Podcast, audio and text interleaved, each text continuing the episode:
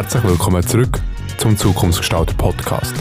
In unserer heutigen und letzten Folge dieser Staffel haben wir Steven Walsh bei uns, der jetzt alles über einen neuen Beruf von den Entwickler und Entwicklerinnen im digitalen Business wird erzählen. Ich wünsche euch jetzt viel Spaß bei dieser Folge. Mein Name ist Evan Tanner, ich bin Mediamatiker im ersten Lehrjahr und begleite dich durch diese Staffel. Ja, und damit herzlich willkommen, Steven. Ich hoffe, es geht dir gut.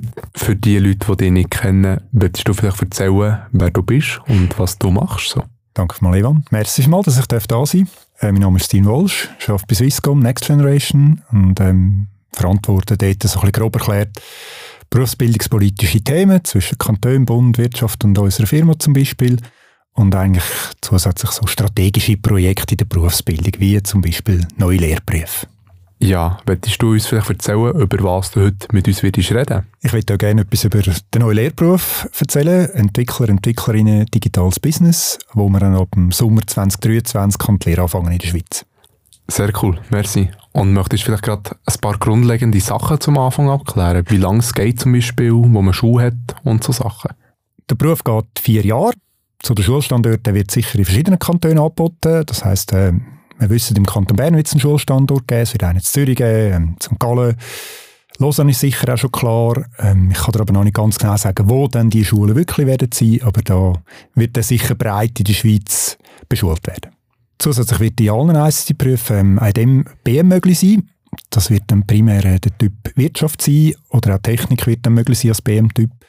Und was in dem neuen Beruf ganz speziell wird sein, ist, dass äh, die Lernenden, die dann den das erste Mal lernen und natürlich auch die zukünftigen, können in der Berufsfachschule ihre Schulinhalte auswählen aus einem gewissen Angebot. Das heisst nicht alles, aber ein gewisser Teil von der Berufsfachschule werden Wahlangebot sein. Noch kurz für die, die es nicht wissen, BM? BM ist die Berufsmaturität, das heisst, wenn man in einer beruflichen Grundbildung, also in einer Lehre, eine Maturität machen, eine Berufsmaturität, dann heisst das BM. Merci vielmals. Du hast gerade erwähnt, man kann Modul wählen. Das heisst, die Lehre wird recht flexibel sein. Ja, für eine Lehre ist sie sehr flexibel. Ähm, muss vielleicht auch ein vorausschicken, alle ICT-Berufe sind modularisiert. Das heisst, es sind keine Fächer, die man in der Schule hat, sondern sind Module. Das sind abgeschlossene Einheiten, 40 Lektionen. Und in diesen Einheiten hat man einen bestimmten Stoff und wenn der durch ist, ist der abgeschlossen. Und es wird dann so sein, in dem neuen Beruf, dass die Lernenden etwa die Hälfte vom Schulstoff wird vorgegeben sein von dem Modul, wenn sie sind, was der Inhalt ist. Und etwa die andere Hälfte wird es so sein, dass die Lerner können aus einem Angebot auswählen was sie nehmen wollen und dort ihre Lehre ähm, entsprechend ihre Tätigkeiten im Betrieb können ein bisschen individualisieren und ein bisschen spezialisieren. Das klingt auf jeden Fall interessant. Merci vielmals für die Erläuterung.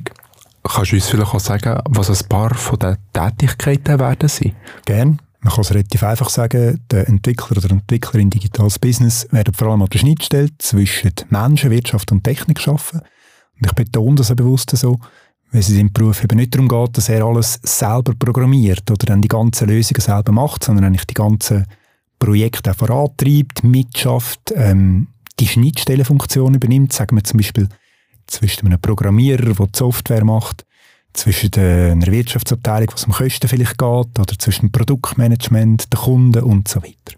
Und das Zweite ist sicher, er unterstützt ganz stark und prägt mit die digitale Entwicklung, Transformation und die Innovation in einem Unternehmen. Merci vielmals. Wenn wir jetzt ein bisschen Zeit zurückgehen zum Anfang von, dem, von der Entwicklung des Berufs, wie seid ihr überhaupt dazu gekommen? Ähm, das ist eine schwierige Frage. Ich würde es so beantworten. Äh, wir haben heute schon ganz viele Firmen, die äh, Mitarbeiter in diesem Tätigkeitssegment beschäftigen.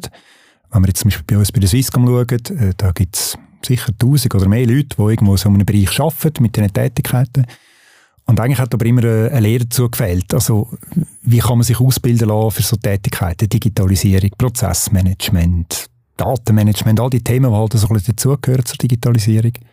Und das haben auch andere Firmen gehabt, das, äh, die, die Ausgangslage. Und aufgrund von dem hat sich dann eigentlich das ergeben, dass man ähm, angefangen hat, einen neuen Beruf zu entwickeln. Und wie ist es dazu gekommen, dass du näher so ein Teil von der Entwicklung bist worden? Ähm, das ist so, in der Berufsbildung ist ähm, die Berufsentwicklung oder sagen wir die Entwicklung von neuen Berufen, das ist in so Gruppen organisiert, man sagt in Kommissionen. Und dort drin sind verschiedene Leute aus der Berufsfachschule, äh, aus den UK-Zentren, aus den Betrieben, Kanton, Bund. Und ich bin jetzt in dieser Kommission für das Berufsbild zuständig, ich bin ich eben der Präsident und darum hat das dazu geführt, dass ich da so nahe bin an dieser Berufsentwicklung. Wir haben noch kurz einen kleinen Begriff gehabt, den vielleicht nicht alle wissen, UK. UKs sind überbetriebliche Kurse. Muss es vielleicht so erklären. In der Lehre hat man eigentlich drei Lernorte. Das heisst die Lehrfirma, wo der Lerner schafft, praktisch, wo er ausgebildet wird. Dann gibt es die Berufsfachschule, wo er den theoretischen Inhalt lernt. Das sind eins bis zwei Tage pro Woche. Und dann gibt es eben die überbetrieblichen Kurse. Das sind so Kurse, wo er allgemeine Fähigkeiten lernt in seinem Beruf. Ich sage jetzt zum Beispiel gerade, wenn man den Mediamatiker nimmt, ist das, wie schneide ich ein Video, äh, wie baue ich eine Webseite auf mit einem CNS. Das sind sehr grundlegende Sachen, die praktisch jedem Betrieb eigentlich gleich sind. Und von denen hat er aber viel weniger. Das sind dann irgendwie pro Jahr, je nach Lehre, zwischen ein paar Tagen bis vielleicht ein paar wenige Wochen. Wir haben es vorher davon gehabt, wie du ein Teil der Entwicklung bist worden. Hast du auch schon andere Lehrberufe mitentwickelt? Nicht mitentwickelt, weil ein neuer Lehrberuf entwickeln, das gibt es ganz, ganz selten. Es ist eigentlich eher so, dass heute ähm, Lehrberufe auslaufen.